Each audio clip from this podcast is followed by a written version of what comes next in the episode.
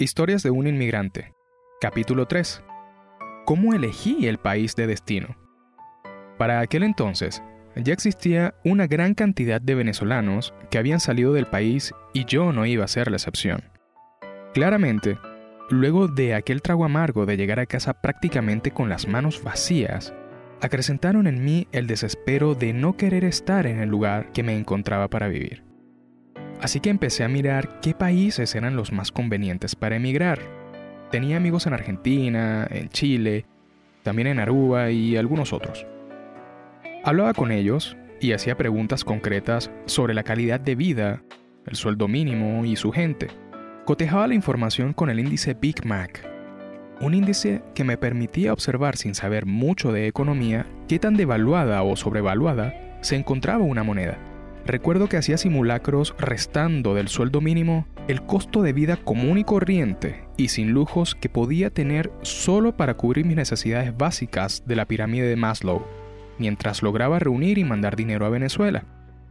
Por aquel entonces, Argentina ya asomaba una intención inflacionaria que había recibido Macri y me generaba dudas como para irme hacia allá. Aruba, un paraíso perfecto y lleno de mis mejores amigos y con mi segunda familia a quien siempre le doy gracias, no terminó de convencerme porque me sentía muy prisionero dentro de una isla a pesar de lo bella que es. De España sabía muy poco y casi no tenía referencias. Me habría gustado arriesgarme, pero el tema del papeleo me generaba mm, cierta inseguridad.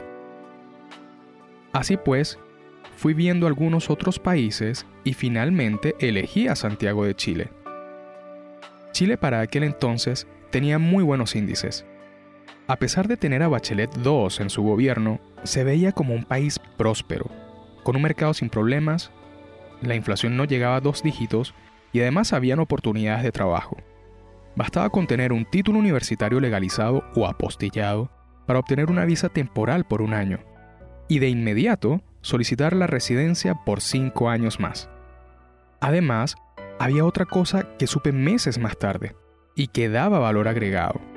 Los chilenos estaban agradecidos con Venezuela ya que fueron recibidos con los brazos abiertos en la década de los 80, cuando huían de la dictadura de Pinochet. Es por eso que luego de unas cuantas décadas después, ellos sentían que nos estaban devolviendo el favor. Gracias por haber llegado al final de este podcast.